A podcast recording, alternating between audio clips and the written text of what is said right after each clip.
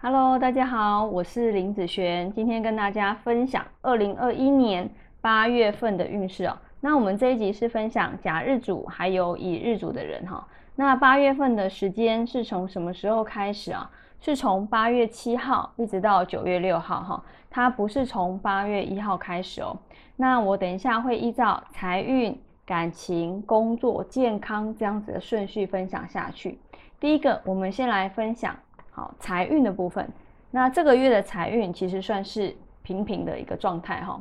那如果你有看到一些投资机会啊，你会感觉迟迟不敢下手。好，或许你之前的损失让你啊没有什么信心 啊。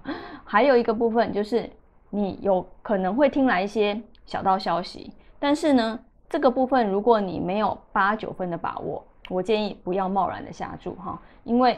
你的运气没有想象的这么好哦。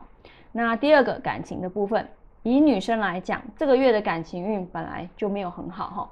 那有感情或单身的朋友都是一样，容易因为啊不必要的误会而卷入在其中，或者是遇到来者不善的交友哈。不要以为啊这个是天上掉下来的礼物，好，有可能是场恶作剧哦哈。那以男生来说，这个月的感情运是一个平平的现象。那即使啊有一些小摩擦，哦，也会雨过天晴，互相体谅啊，好，因为大家都知道生活都是很辛苦的哈。那在工作运上来说，这个月啊工作运没有很好哈。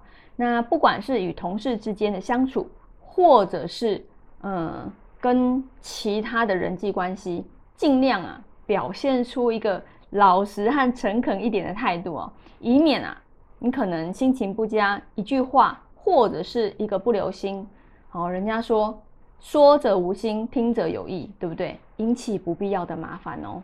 好，那以健康运来说，这个月要注意一下，情绪起伏会比较大一点。好，注意就是咳嗽、支气管炎或者是拉肚子这样子的现象。那你可以多吃一些像是白木耳啦、益生菌啊、花椰菜。